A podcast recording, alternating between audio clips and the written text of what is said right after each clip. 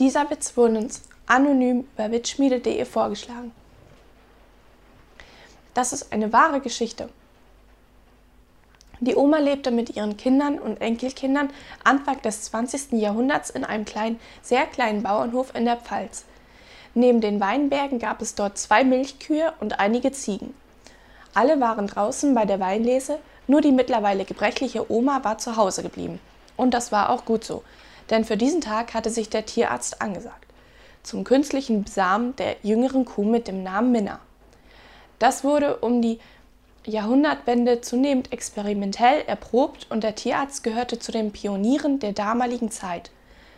Als er schließlich mit seinen Gerätschaften eintraf, führte ihn die alte Frau, die solch eine Prozedur nur vom Hören sagen kannte, in den Kuhstall und sagte dann etwas verschämt, während sie auf die Wand neben der Stalltüre deutete: Herr Doktor, da drüben ist der Haken.